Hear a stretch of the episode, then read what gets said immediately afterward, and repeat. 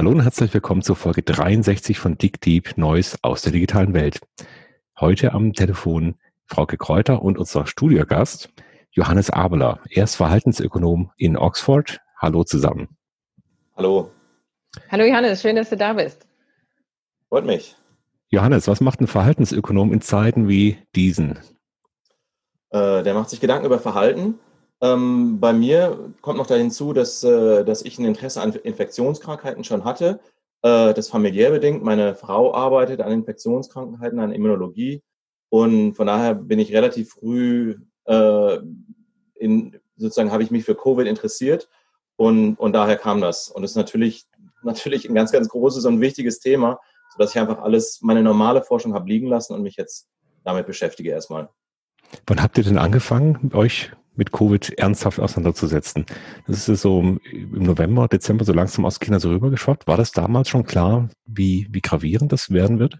Nee, ähm, die, äh, das, ich glaube, das ist uns hier klar geworden im Januar, Ende Januar, Anfang Februar, als es klar war, dass es in mehreren europäischen Ländern so viele Fälle gab, also mehr als eine Handvoll Fälle gab, dass es quasi nicht mehr einzudämmen ist. Und dann war eigentlich absehbar, dass es eine Pandemie wird. Ähm, und dann kann man, konnte man auch schon aus den chinesischen Daten relativ schnell absehen, wenn man jetzt gar nichts macht, gar keine Lockdowns, nichts, wie viel Todesopfer das dann jetzt ganz grob weltweit ähm, äh, dann bedeuten würde. Und das sind natürlich ganz schrecklich hohe Nampen, ganz schrecklich hohe Zahlen. Und äh, dann, dann war ich erstmal ein, zwei Wochen lang ganz deprimiert. Und jetzt versuche ich diese ganze Depression so ein bisschen zu kanalisieren mhm. und, und versuche ein bisschen daran mitzumachen. Das ist natürlich ein ganz klitzeklitzekleines bisschen, was man da äh, machen kann. Du sitzt in Oxford mit deiner Familie, das heißt, ihr, ihr könnt jetzt auch nicht raus, oder? Ist das eine, eine gleiche Situation wie in, in, Spanien, Italien, Deutschland? Genau, das ist ganz ähnlich. Äh, wer von zu Hause arbeiten kann, der soll, muss von zu Hause arbeiten. Kneipen, Restaurants sind natürlich alle zu. Ähm, Züge, Busse fahren immer weniger, eigentlich nur noch für, äh, für Pendler wirklich.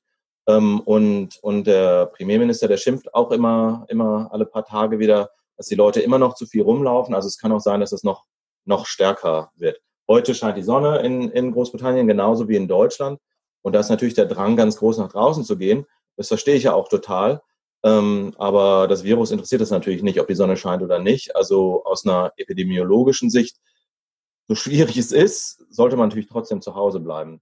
Aber aus einer Verhaltensperspektive kann ich natürlich auch sagen, dass es heute nicht so passieren wird. Und das heißt, dann gibt es natürlich wieder mehr, mehr Ansteckung. Mhm. Jetzt sind wir natürlich an deiner Forschung insbesondere interessiert, weil du die Digitalisierung der Gesellschaft nutzt, um Ideen voranzutreiben, die vielleicht helfen können, die, äh, den, vielleicht nicht den Virus einzudämmen, aber zumindest mal uns wieder früher aus dem Lockdown äh, zu befreien. Kannst du mal erzählen, ja. was, an was ihr da sitzt derzeit?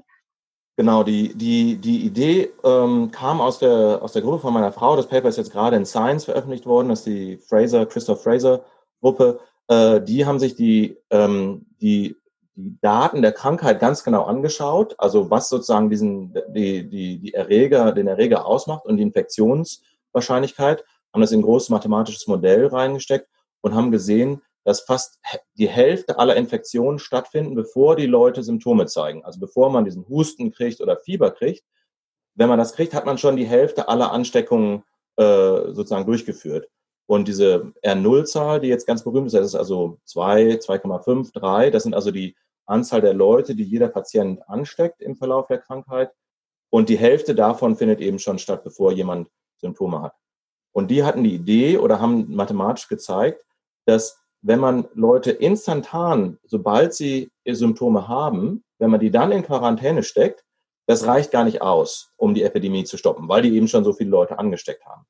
Aber wenn man gleichzeitig auch noch die Kontaktpersonen von dieser Person finden würde und dann eben auch in, in Quarantäne schicken könnte, alle Leute, mit denen die zusammengearbeitet haben, neben denen, die im Bus gesessen haben, alle Leute, die in, in wirklich physikalisch nächster Nähe war, ein bis zwei Meter, für sagen wir mal zehn Minuten, um jetzt zu viel falsch Positive zu, zu vermeiden. Wenn man die alle finden würde und sofort kontaktieren würde, dann könnte man tatsächlich die Epidemie stoppen.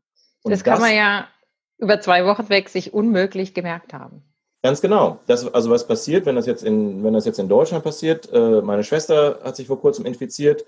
Äh, die kriegt dann, dann kriegt man die Diagnose und dann ruft dann einen Tag später das Gesundheitsamt an und dann schickt das Gesundheitsamt einen, einen Fragebogen, den man dann ausfüllen muss oder das macht man dann zusammen am Telefon. Und das dauert natürlich alles unglaublich lang und genau wie du sagst, wo weiß ich denn, wen ich vor zwei Wochen gesehen habe? Gerade jetzt Leute auf dem Bus, äh, das, das weiß ich ja, selbst wenn ich mich dran erinnere, wüsste ich natürlich gar nicht, was das ist. Und da war eben die Idee, wie man das digital besser machen könnte. Also manuell mit traditionellen Methoden ist es einfach viel zu langsam und auch nicht umfassend genug. Und außerdem haben wir jetzt mittlerweile so viele Ansteckungen, dass es auch gar nicht skaliert. Also wenn jetzt 100.000 Leute äh, infiziert sind, der, so viele Leute hat, hat das, geht, das geht gar nicht, dass das Gesundheitsamt die jetzt alle nachvollzieht. Aber wenn es eine App gäbe, wenn es eine digitale Lösung gäbe, die lässt sich natürlich ganz einfach skalieren und die könnte natürlich auch umfassendes protokollieren. Und diese Idee einer, einer App-basierten Kontaktnachverfolgung, die ist jetzt auch schon aufgenommen worden. Das ist eine Idee, die jetzt einmal aus der Fraser-Gruppe kam, aber die aber eben auch weltweit auch schon andere Leute hatten. Singapur hat so eine App. In Europa gibt's äh, äh ein Konsortium PEP-PT. Das ist letzte Woche vorgestellt worden vom Fraunhofer Institut, vom Robert Koch Institut. Großbritannien arbeitet an so einer App. Ähm, diese App würde ganz einfach funktionieren. Die grundlegend, was so eine App machen muss, ist, die muss nachvollziehen, wen ich über die letzten zwei Wochen hm, getroffen habe, also mit wem ich in nächster, in nächster Nähe war. Äh, die führt sozusagen Tagebuch für mich. Und sobald ich diagnostiziert wäre, kann ich auf den Knopf drücken und dann wird dieses Tagebuch, das die App für mich geführt hat, ähm, an einen zentralen Server gegeben. Und in diesem Tagebuch steht dran, drin, ich war in der Nähe von diesen 20, 30 anderen Handys, die auch diese App haben. Und der zentrale Server kontaktiert dann diese anderen 20, 30, 30 Handys. Und die kriegen also alle einen roten Alarm. Und der sagt, äh, hier, du warst jetzt in der Nähe von jemandem, der sich jetzt gerade als infiziert rausgestellt hat. Und bitte gib dich sofort nach Hause, 14 Tage Quarantäne oder äh, fragt das Gesundheitsamt, dass du getestet werden kannst, aber du bist jetzt eben unter erhöhtem Risiko dass du dich angesteckt hast. Und, der Christoph, wenn ich dich kurz unterbrechen darf, der Christoph hat bestimmt ein paar technische Fragen dazu, aber für mich stellen sich da sofort zwei Fragen. Was müssen die anderen auf dem Handy haben, damit es funktioniert? Und die zweite, was habe ich für einen Anreiz, den grünen Knopf natürlich auch zu drücken? Also das sind ja zwei Schwachstellen im System. Oh ja, da gibt es viele Schwachstellen in dem System oder sozusagen Schwachstellen, aber viele Punkte, wo, wo man sich Gedanken drüber machen muss. Ähm, das erste äh, ist das funktioniert nur, wenn die App auf beiden Handys drauf ist. Also mhm. jedenfalls die, die Apps, die bisher vorgestellt sind, die funktionieren mit Bluetooth. Ähm, die ähm, machen so einen Werbebeacon, äh, strahlen aus. Also es ist nicht ein Pairing von, von Bluetooth, wie wenn ich jetzt mein Handy mit meinem Kopfhörer paire, sondern die schicken quasi einfach nur eine Kennung aus, wie ein, wie ein WLAN-Router. Und die Kennungen werden halt aufgenommen. Die, das kann man so zusammenbauen, dass es wirklich äh, sehr, sehr datenschutzfreundlich äh, ist. Ähm, aber so können also diese Handys miteinander feststellen, welche anderen Handys in der Nähe sind. Aber dafür müssen beide Handys die, die App haben. Also wenn jemand anders die App nicht installiert hat oder der hat das Handy nicht dabei oder Bluetooth ist nicht an oder die Batterie ist leer, dann merke ich halt nicht, dass da jemand anders neben mir am, auf dem Bus, im Bus saß. Das kann man natürlich jetzt auch, diese ganze, diese, dieses Handy-Tagebuch kann man natürlich jetzt auch mit einem manuellen Tagebuch kombinieren. Ich kann natürlich sagen, ja, äh, meine Kinder, mit denen, die haben halt kein Handy, aber meine Kinder, natürlich waren die in meiner Nähe und die nehme ich jetzt mit in die Liste auf oder was weiß ich, meine, meine Großmutter oder mein Großvater. Also das kann man, äh, das kann man kombinieren.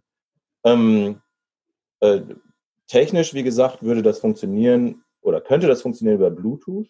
Ähm, das Schöne technisch, das Attraktive technisch ist, dass man keine Standortdaten braucht dafür.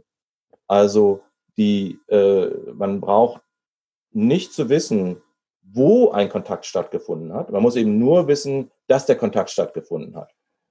Und die Standortdaten sind natürlich aus einer Privatsphäre-Sicht ganz, ganz sensibel. Ob ich jetzt, äh, äh, ob ich jetzt da war, wo ich hätte sein sollen, ob die ganzen Sozialprofile, die man ja potenziell damit anlegen könnte. Das ist also ganz schwierig, das zu sammeln. Aber das ist hier eben gar nicht notwendig. Denn egal, ob ich jetzt im Bus gesessen habe oder an der Arbeit, wenn mich jemand anhustet, dann hat er mich halt angehustet. Und, äh, und dann ist es eben auch egal, wo der mich angehustet Ja, wenn man nach Südkorea schaut, da sieht man ja, dass genau diese Art von Tracking funktioniert hat. Aber wenn ich das richtig weiß, dann haben die Südkoreaner eben Zugriff auf die GPS-Koordinaten ihrer, ihrer Bevölkerung. Und äh, also insofern ist das, glaube ich, ein richtig großer Unterschied, die GPS-Koordinaten auszuwerten. Da könnte ich die Telekom anrufen und sagen, rück mal alle Daten raus mit allen Standardinformationen. Oder ein Google hat das wahrscheinlich auch genauso vorliegen. Der Name PEP-PT, der weist aber genau auf diese drei Bestandteile hin. Also ich schlüssel den mal auf, der hat ist ein Wort mit vier Ps, das ist also schon großartig gemacht hier. Die ersten zwei Buchstaben sind PI und das steht eben für Pan-European. Und das äh, ist, glaube ich, so ein erster, ein erstes Indiz. Wir haben ja gerade auch angeschaut bei Umlaut, wie denn die Leute zwischen den europäischen Ländern gereist sind. Ischgl war der Aufmacher. Da konnte man ja, schön sehen, es gibt diese Bar in Ischgl mit einem deutschen Barkeeper und noch ein paar anderen Leuten außenrum. Und dann konnte man eben sehen, wie die Leute aus dieser Zeit dann zurückgereist sind. Die sind überall nach Europa raus. Also das heißt, die haben dieses Virus schön breit verteilt und äh, dieses Pan-European heißt, dass eben, wenn ich das richtig verstehe, auch ein europäischer Standard damit entstehen soll. Das ist also eher eine Plattform und nicht ein kommerzieller Anbieter, der jetzt eine App hat, richtig? Ganz genau. Also das ist, ich glaube, der Name, dass das so sperrig ist, ist ganz absichtlich gewählt. Das ist der, das ist halt das Backend und der, das die technische Standardisierung und die technische Implementierung. Aber das ist jetzt was, was jedes Land benutzen kann, um da ihre eigene App draufzubauen. Also es wird am Ende keine PEP-App geben, sondern es gibt eine deutsche Robert-Koch-Institut-App, sage ich jetzt mal, keine Ahnung. Äh, und dann gibt es eine französische Institut Pasteur-App und dann gibt es eine italienische, weiß nicht was, App. Die bauen alle auf dem gleichen oder könnten alle auf dem gleichen Standard aufbauen. Die können Roaming implementieren, weil ich mit meinem deutschen Handy dann nach Italien fahre und trotzdem funktioniert das noch. Ähm, aber das ist natürlich auch aus, aus einer Akzeptanzsicht. Ich muss jetzt eine App installieren auf meinem Handy und das sollten alle machen, nicht nur die Leute, die sowieso alle Apps installieren. Das ist natürlich ganz, ganz wichtig, dass man dann ein starkes Branding hat und dass dann ein starkes Vertrauen dazu besteht, dass ich die deutsche App installiere und nicht irgendeine so windige italienische App oder die Italiener so eine windige deutsche App. Nee, die installieren eben die italienische nationale App. Ganz mhm. wichtig, und das kommt eben auf Fraukes Punkt nochmal zurück. Ähm, wichtig ist natürlich, dass man da ein Monopol hat. Wenn man jetzt verschiedene Apps hätte, die, die halt nur Teile des Netzes abdeckt, das funktioniert natürlich nicht so gut. Ähm, solange alle in das gleiche Backend reingehen, dann, dann ist es okay. Aber da ist eben wichtig, dass irgendwo die Daten zusammengeführt werden. Und da ist eben auch Monopol, das Vertrauen und die Marke eben ganz wichtig. Jetzt hast du ja gestartet mit der Frage, ähm, wie sieht eigentlich das Verbreitungsmodell aus? Wie parametrieren wir das? Und wie, welche Durchdringung, welche Geschwindigkeit muss ich erreichen, um entsprechend die Krise wirklich zu stoppen? Welche Durchdringung brauche ich denn dann tatsächlich in der Bevölkerung bei dieser App? Also wie schnell muss die sich denn verbreiten in Konkurrenz zum Virus, damit das Ganze funktioniert? Gibt es da schon Aussagen? Ja, da gibt es Aussagen. Das ist in, dem, in diesem Science Paper von der Fraser-Gruppe, mhm. das ich am Anfang erwähnt habe. Das haben die ausgerechnet. Ähm, jetzt muss ich ein bisschen in die Epidemiologie einsteigen. Ähm, grundsätzlich ist, je mehr Leute diese App verwenden und wenn es jetzt 10 oder 20 Prozent sind, desto besser. Das reduziert, dann kann ich mehr und mehr Kontakte äh, registrieren und kann mehr Leute in die Quarantäne schicken und das reduziert eben dieses R0, also die Anzahl der, äh, der, äh, der Infektionen von, sagen wir, 2,5, dann eben auf 2,3 oder auf 2,1 und das ist alles gut, weil das die, die Epidemie verlangsamt. Aber das ist sozusagen alles linear. In der Epidemiologie gibt es halt einen Knick bei R0 gleich 1.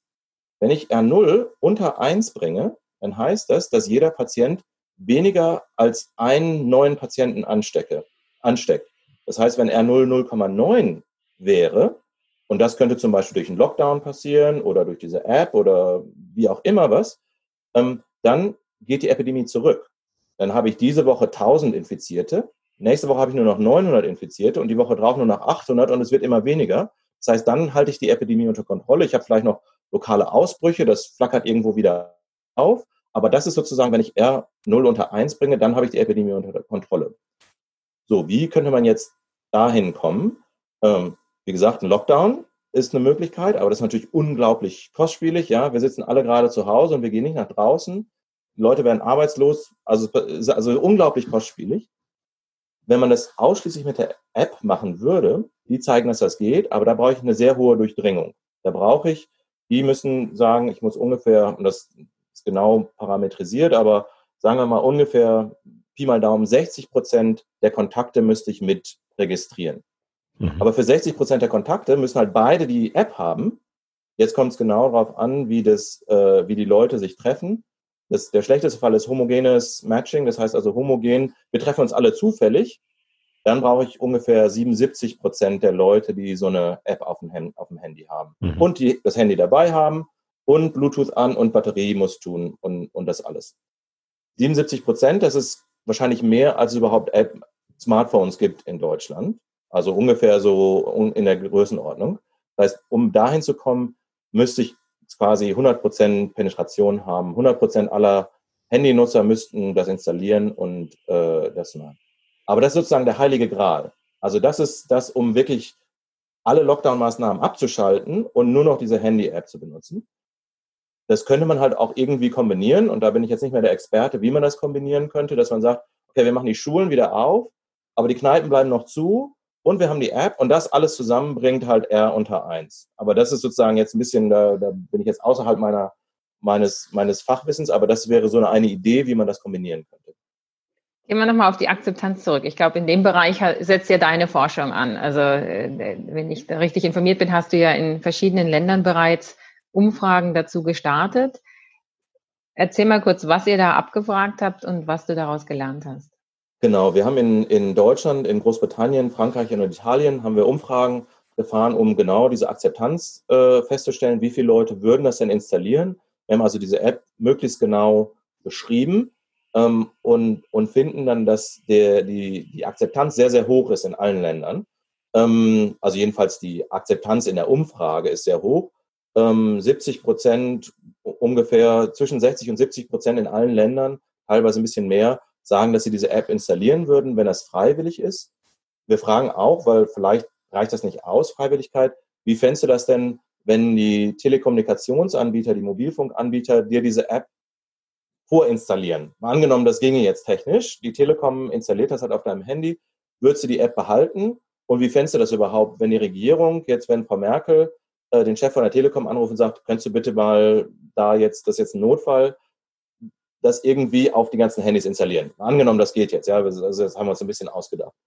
Und da sagen auch eben auch eine große Mehrheit, ja, das fänden sie, fänden sie gut, das sollte die, die Regierung sollte sozusagen äh, äh, da die Telekommunikationsunternehmen fragen.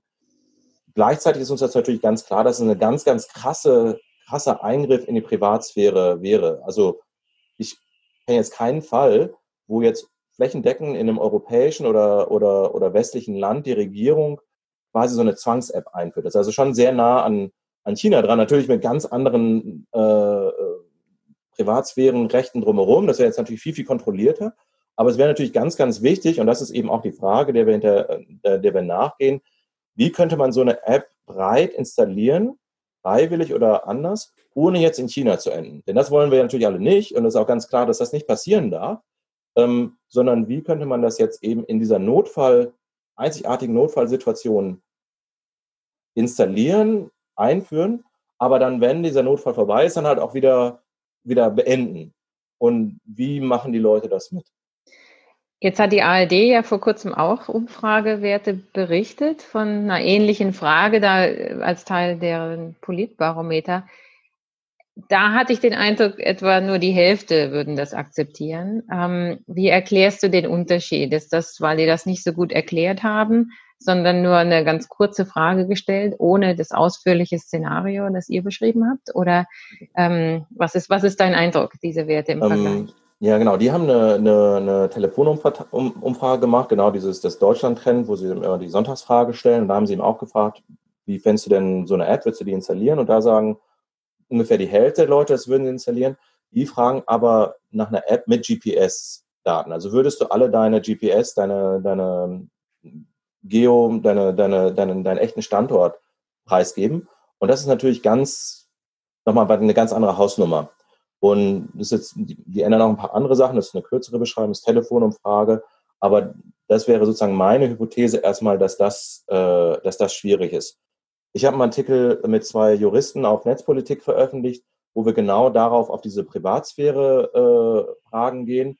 Und ich glaube, für, äh, für Aktivisten in, de, in, in dieser Richtung ist, ist ganz klar der Unterschied. Sobald es Standortdaten sind, die die, die halt irgendwie an einen zentralen Server gegeben werden, das ist wirklich, das ist ganz, ganz viel, ein ganz viel größeres Problem als jetzt diese Bluetooth-Daten, die eben, die zwar nicht anonym sind, die sind pseudonymisiert, aber trotzdem viel weniger sensitiv als, als Standortdaten. Jetzt kommt mein, mein Zeitpunkt, über Technik zu reden, Frauke. Also ich glaube, was man hier sehr schön kann, sind ja die, die drei unterschiedlichen Vorgehensweisen eigentlich wie immer. Also China hat sowieso Zugriff auf alle Positionsdaten. Wenn man die Uiguren anschaut und solche Themen, äh, da nutzen sie das ganz aktiv, um eben Leute zu tracken und wir wissen es auch an vielen anderen Stellen. Amerika geht den Weg über die Technologie, das heißt, da sind die Daten auch schon überall da und die Googles und Facebooks und so weiter diese Welt haben Positionsdaten. Also das heißt, die, wenn ich, sobald ich ein Android-Produkt nutze, sind meine Positionsdaten plus auch Daten. Zum Beispiel bin ich im Auto, steige ich gerade aus, wann pairt sich das äh, Smartphone mit dem Auto und so weiter, die sind alle schon da. Das heißt also, da sind die Daten ebenfalls vorhanden. Und der deutsche Weg ist eben der Weg, wo es stärker um den Datenschutz geht. Und äh, da ist eine interessante Frage eben jetzt, wie man das technisch auch erzählen kann und klar machen kann, welche Unterschiede da sind. Wenn wir nochmal auf den Namen eingehen, also wir haben ja dieses Pan-European, also PE, also übergreifend über die Länder. Dann haben wir als nächstes das Thema ähm, PP für Privacy Preserving. Also das heißt, wir wollen einen Weg finden, wie wir die Privacy noch irgendwie äh, grundlegend erhalten. Und dann Proximity Tracking. Und das geht eben genau über diesen Bluetooth-Standard 4.0 der sehr, sehr weit reicht. Und der sagt nicht direkt, du bist jetzt 20 Zentimeter jemand eine Person, sondern der sagt im Prinzip, du hast eine Feldstärke und du hast eine, also eine Signalstärke, die da ist. Und die muss man eben entsprechend eichen und dann rüberbringen und normieren, dass man daraus sagen kann, okay, war die Person tatsächlich daneben oder war die im Raum weiter oder haben die sich eigentlich gar nicht gesehen und es ist nichts passiert. Und der deutsche Weg heißt also, dass man sowohl keine Geodaten braucht, sondern nur äh, Abstandsdaten untereinander und die eben dann nochmal so kodiert, dass ich keinen Rückschluss auf die Person ziehen kann.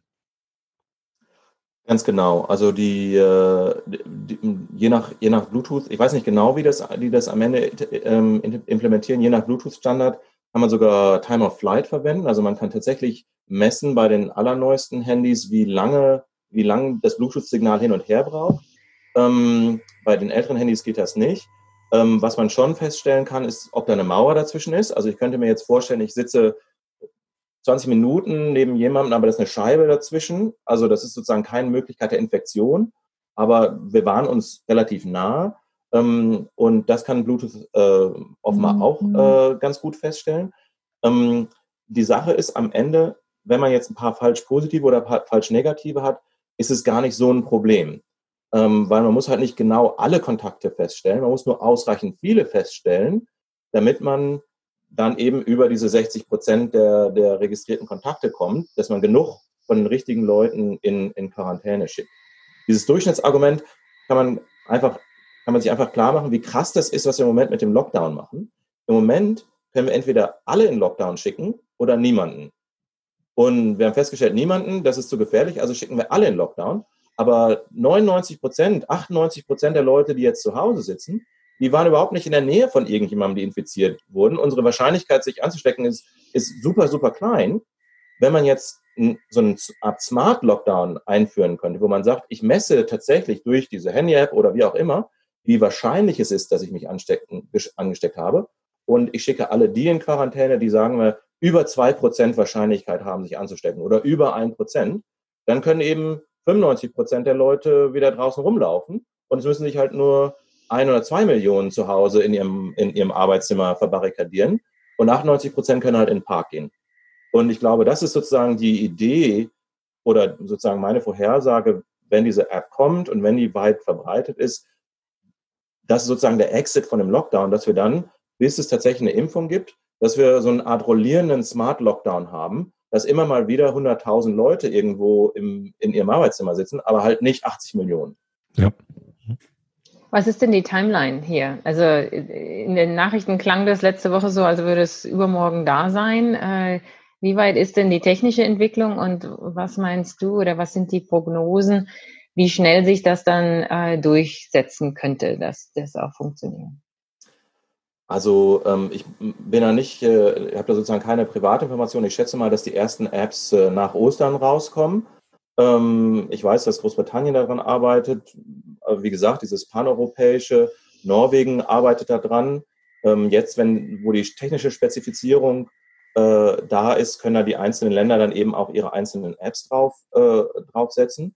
Äh, der Zeitdruck ist natürlich enorm, weil wenn man jetzt eine Woche früher den Lockdown äh, aufheben kann. Da, ich glaube, da wären wir alle sehr, sehr dankbar für. Und, und uns dreien und wahrscheinlich auch den meisten Hörern äh, geht es wahrscheinlich noch ganz gut. Aber wenn ich gerade dabei bin, meinen Job zu verlieren, weil ich halt Kellner bin, dann äh, da kommt es halt auf jede, bald jeden Tag an. Also von da ist der Zeitdruck da unglaublich, unglaublich hoch. Und ich glaube, das, das sehen auch die entsprechenden Leute, die daran arbeiten, so.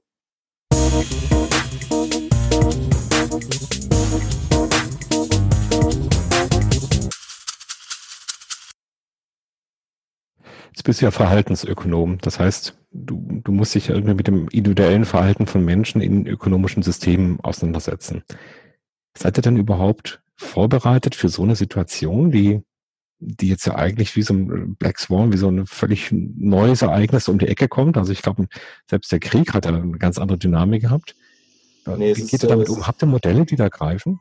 Ähm, ja, ich glaube, wir haben Modelle, äh, die, weil es natürlich, es ist natürlich eine Ausnahmesituation, aber es ist jetzt natürlich nicht alles anders. Ähm, jetzt wäre zum Beispiel die ganz konkret die Frage, installiere ich jetzt diese App? Das ist jetzt natürlich keine, keine Ausnahmesituation, sondern ich muss halt da ein paar Klicks machen und dann installiere ich, die muss ich Bluetooth erlauben und, und das war's dann ungefähr. Äh, ich muss jetzt nicht in den Schützengraben springen und da jetzt mein Leben hergeben. Also insofern die, die eigentliche Tätigkeit, um die wir uns jetzt sagen wir mal, wir wollen jetzt erreichen, dass möglichst viele Leute diese App installieren. Ähm, das ist eigentlich ganz ähnlich wie Sachen, sowas wie, ähm, äh, wie Leute zur, ähm, dazu zu bringen, äh, wählen zu gehen. Das sind auch was, wo das eine relativ kleine Tätigkeit ist. Das ist sogar noch aufwendiger, als jetzt eine App zu installieren. Aber da geht es darum, möglichst viele Leute dazu zu bringen, eine kleine, eine kleine Sache zu machen. Oder Spenden zum Beispiel. Ich möchte, dass möglichst viele Leute das alle fünf Euro spenden oder zehn Euro. Also das sind sozusagen Verhaltensmaßnahmen, die in der Psychologie und auch in der Verhaltensökonomik, ähm, wo wir uns schon relativ viel Gedanken darüber gemacht haben.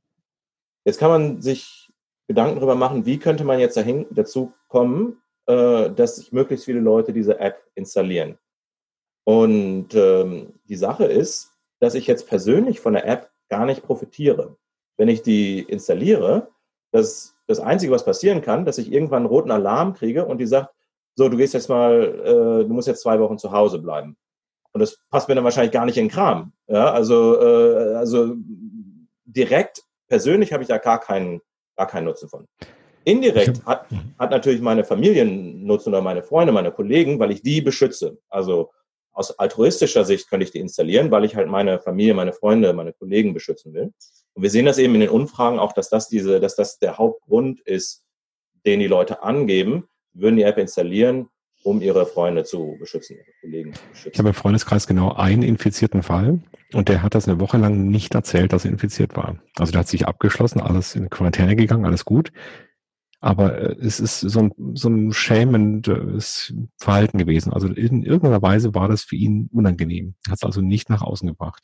Genau. Die, ähm, ich habe jetzt, äh, ich habe jetzt diese Woche äh, nochmal drüber nachgedacht. Ich glaube, eine, eine andere Art oder eine bessere Art, das einzuführen, wäre nicht auf Altruismus zu setzen, gerade weil das so ein Stigma hat. Ich meine, Ansteckung hat so ein bisschen sowas, das ist so ein bisschen wie, gerade wenn es so, so um Ischke geht, das hat so fast sowas wie, äh, wie so, so äh, Sexualkrankheiten, so ein Gefühl, ja, das mhm. ist, mein Gott, ja, die Leute kriegen AIDS, da haben wir wahrscheinlich irgendwas, was auch immer was. Also so ein bisschen fühlt sich so ein bisschen an, ja. Und da kann ich mir das gut vorstellen, dass, dass einem das ein bisschen peinlich ist auch, ja, oder dass man gar nicht so weitererzählen will. Aber hier ist eine andere Art und Weise, darüber nachzudenken. Und das jetzt wirklich quasi von der Marketing-Perspektive. Man kann die App jetzt für sich selber installieren, aber die Leute aus einer rein egoistischen Sicht, die das haben sollten, die App, sind alle meine Kontakte.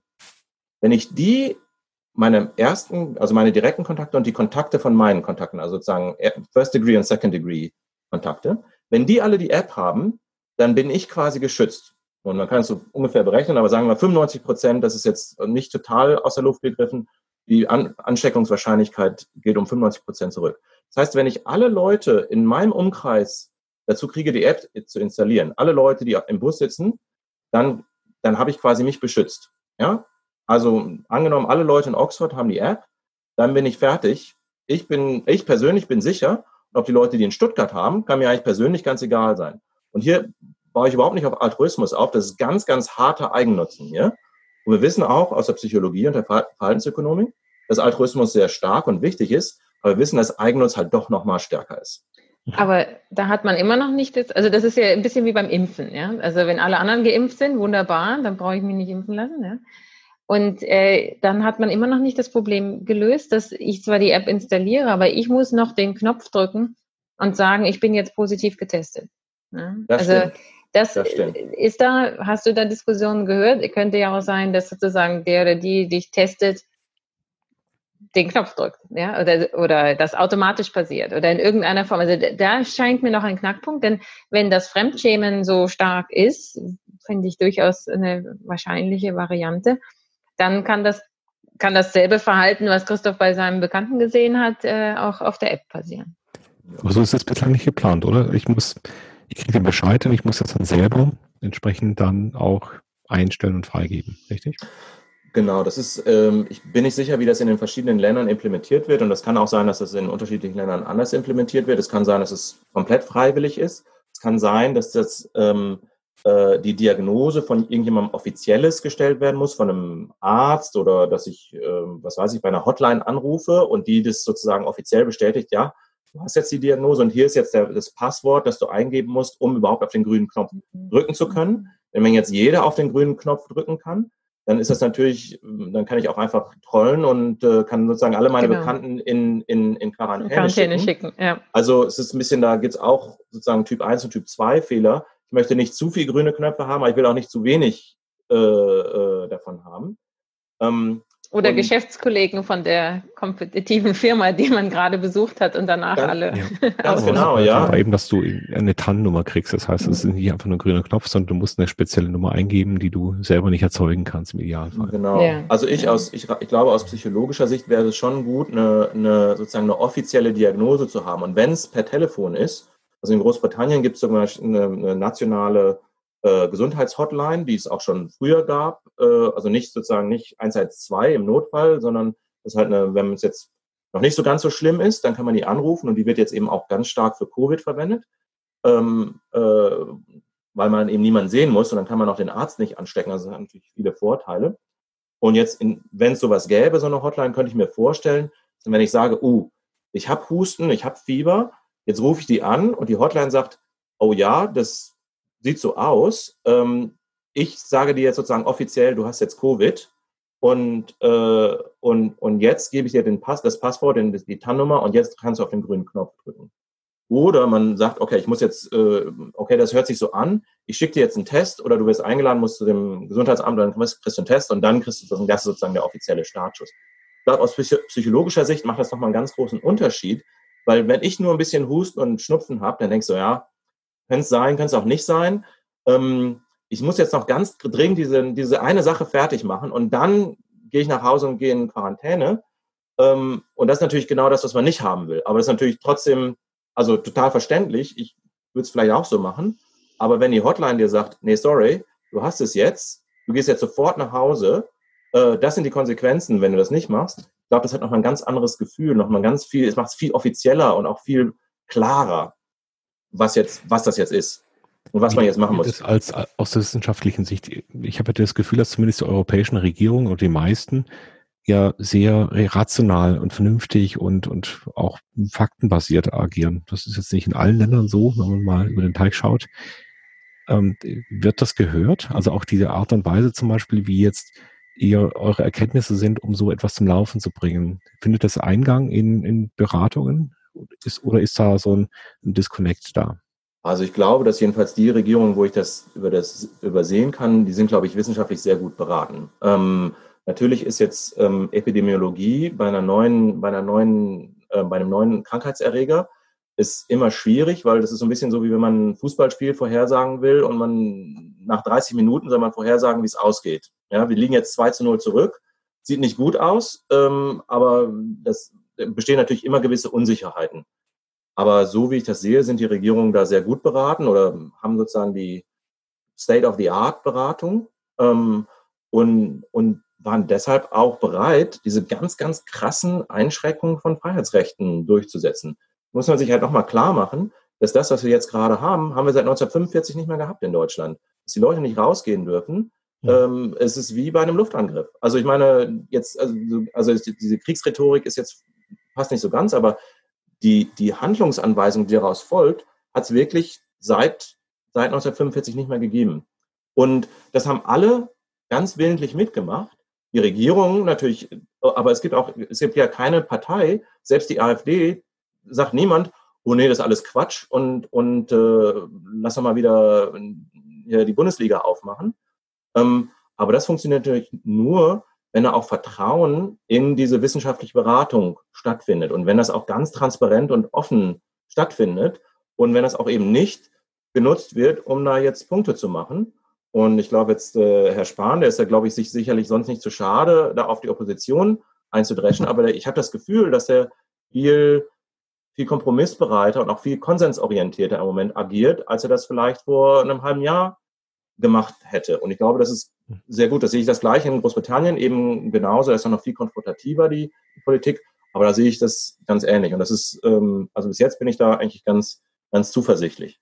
Ich glaube, das hast du ja auch in deiner Forschung gesehen, dass eigentlich äh, die Akzeptanz über alle Bevölkerungsgruppen gleich ist. Ähm, und der einzige Faktor, der variiert, ist, wie viel man der Regierung vertraut, dass solchen, äh, also, dass die Maßnahme auch notwendig ist. Ist das richtig? Genau, ganz genau. Wir sehen das äh, bei den meisten Fragen, ob ich jetzt die App installieren würde, ob ich auf die diese die, die App äh, sagt mir, ich soll in Quarantäne gehen, ob ich das mache, also ob ich da compliant bin mit den mit den mit den Anweisungen der App. Da sehen wir ganz hohen Zuspruch und das ist auch der gleiche, egal ob Mann, Frau, alt, jung, auch Region innerhalb von Deutschland. Selbst in Italien wo ja die, die, die, die Krankheit ganz regional unterschiedlich ist. In der Lombardei oder in Norditalien ist ja ganz, ganz krass, während es in Süditalien noch nicht so schlimm ist. Selbst da finden wir kaum einen Unterschied. Genau wie Frau gesagt, den einzigen Unterschied, den wir sehen, ist, ist, dass Leute, die der Regierung nicht trauen, die sagen, die sind weniger bereit, die sind immer noch, große Mehrheit sagt, die würden die App installieren, aber die sind deutlich weniger bereit, die App zu installieren. Und das geht genau wieder zurück auf dieses Vertrauen in die, in die Regierung. Ähm, will die Regierung, hat die das sozusagen, gibt es da irgendwie einen versteckte, äh, versteckten Rückkanal, der direkt ans BND geht oder solche, solche Fragen? Äh, da ist eben das Vertrauen ganz, ganz wichtig. Wir nähern uns schon dem Ende, aber ähm, gibt es äh, denn die gleiche Bereitschaft auch unter denen, die die Handys herstellen? Die müssen ja auch zulassen oder die zumindest mal die Betriebssysteme müssen zulassen, dass man auf das Bluetooth und diese Beacon-Kommunikation, dass die so funktioniert. Oder geht das einfach durch das Draufspielen der Äh, naja, das geht bei Android geht das gut. Bei iOS muss halt Tim Cook oder, oder irgendjemand Erlaubnis geben, die äh, für so eine App im Hintergrund äh, zu arbeiten. Und die meisten Apps kriegen das nicht. Man gibt so ein paar Tricks. Man kann da, ähm, man kann da irgendwie GPS-Anfragen so tun, als ob, und dann quasi dann die Aufmerksamkeit des Prozessors äh, äh, äh, sichern. Ähm, aber ich, ich würde sehr stark hoffen, dass da im Moment äh, Frau Merkel Druck auf Herrn, Herrn Cook ausübt, jetzt die, sagen wir, die deutsche oder was auch immer was, die nationale App, dass der solche, äh, so, solche Rechte dann von iOS auch erlaubt wird. Ich bin gar nicht mal sicher, was die Akzeptanz angeht, ob das so eine gute Idee wäre, wenn jetzt Google, Facebook oder, oder, oder Apple da auf der App draufsteht, dass jetzt die, äh, Frau Merkel und zusammen Apple, die bringen jetzt diese gemeinsame App raus, bin ich gar nicht so sicher, ob das so eine gute Idee wäre, weil ähm, das hat so ein bisschen so ein Geschmäckle ähm, und, und wer weiß, was da noch alles so passiert. Ähm, gerade bei Facebook, äh, ja, wissen wir, dass das äh, natürlich ein bisschen schwierig ist und das ist, ich könnte mir gut vorstellen, dass die eben auch im, im Hinterzimmer sagen, wir finden die App gut, aber vielleicht für die Akzeptanz wäre es gut, wenn wir da gar nicht so vorne mit draufstehen und wir sind da bereit, vielleicht hinterher ein bisschen zu helfen, aber erstmal ist das jetzt die, die, die Merkel-App oder die Robert Koch-App. Das ist vielleicht die beste, das beste Branding. Ich hätte noch eine Frage, wie du die Entwicklung so nach der Krise einschätzt. Es gibt also zwei Denkschulen gerade. Die einen sagen, nach der Krise ist alles ganz anders. Also der Kapitalismus stürzt zusammen und die Welt bricht zusammen. Wir werden nie wieder uns weiter. Ja? Und es gibt auf der anderen Seite aber auch die Anzeichen zum Beispiel, dass jetzt schon zum, die Bewegungen der, der Leute wieder zunehmen. Also dass die Leute jetzt wieder zum normalen Rhythmus übergehen. Und diese zweite Schule heißt einfach, na gut, wir heben das jetzt auf, vielleicht schrittweise, aber in drei, vier Monaten werden wir uns nur noch dran erinnern und werden uns aber genauso verhalten wie vorher. Welche Erwartungshaltung habt ihr denn? Wird das das, das Grundverhalten der, der Menschen tatsächlich wirklich nachhaltig verändern oder schnappt es relativ zügig zurück in alte Muster? Äh, das ist natürlich immer schwierig vorherzusagen. Ich glaube, es äh, ist ein bisschen von beidem. Einmal, ich, ich glaube, man muss sehen, dass, dass äh, die Infektionen natürlich im Moment noch einen sehr, sehr, sehr kleinen Teil der Bevölkerung betreffen. Weniger als ein Prozent oder zwei Prozent, die jetzt wirklich direkten Kontakt damit haben. Also für, für die meisten von uns ist es so ein bisschen, äh, Franzosen sagen drôle de guerre, ja, es ist irgendwie Krieg, aber ich merke es gar nicht. Irgendwie die Sonne scheint und ich wusste auch nicht. Ähm, und wenn dann jetzt irgendwann der Lockdown aufgehoben wird, dann ist es jetzt aus einer Krankheitssicht genauso wie vorher. Andererseits die Verhaltensweisen, äh, äh, die ich jetzt mir während des Lockdowns angewöhnt habe, die ganzen Kosten, die ganzen Änderungen, die ich in mein Leben eingebaut habe, da kann ich mir schon gut vorstellen, dass das so bleibt. Ja, das ist jetzt äh, hat gesehen, der Aktienkurs von Zoom, der geht gerade durch die Decke. Äh, und ich glaube, da ist auch die Annahme, dass jetzt mehr Leute jetzt äh, sich jetzt mal Zoom installiert haben und sich dadurch die ganzen Sachen durchgefuchst haben und auch sehen, ich kann das, das funktioniert eigentlich ganz gut. Vielleicht muss ich halt nicht mehr auf eine Konferenz fahren. Und das könnte ich mir schon gut vorstellen, dass, dass solche Sachen, äh, solche Änderungen dann bleiben. Also wenn ich jetzt ein Konferenzhotel hätte, da würde ich mir, glaube ich, so langsam ein bisschen Sorgen äh, machen, dass das eventuell so bleiben könnte. Wenn ich jetzt äh, Zoom-Aktien habe, dann würde ich jetzt langsam Hoffnung machen, dass das auch so bleiben würde. Also ich glaube, das kann gut sein, dass diese, diese Handlungsmuster, die durch die Krankheit indirekt angestoßen wurden, dass die, äh, dass die jeweils ein Stück weit bleiben. Ähm, wir werden beobachten über die nächsten zwei Wochen, was da passiert, aber ähm, die, die, wir danken dir erstmal, dass du hier mit detailreichen Informationen uns und unsere Hörer aufgeklärt hast. Ich bin auch sehr gespannt. Ähm, also ich finde die Idee großartig. Wir haben jetzt sehr viel Gemeinsinn erlebt in den letzten Wochen. Also viel mehr als eigentlich zu erwarten war, wenn man so auf die verschiedenen schwierigen gesellschaftlichen Strömungen der letzten Monate und Jahre geschaut hat.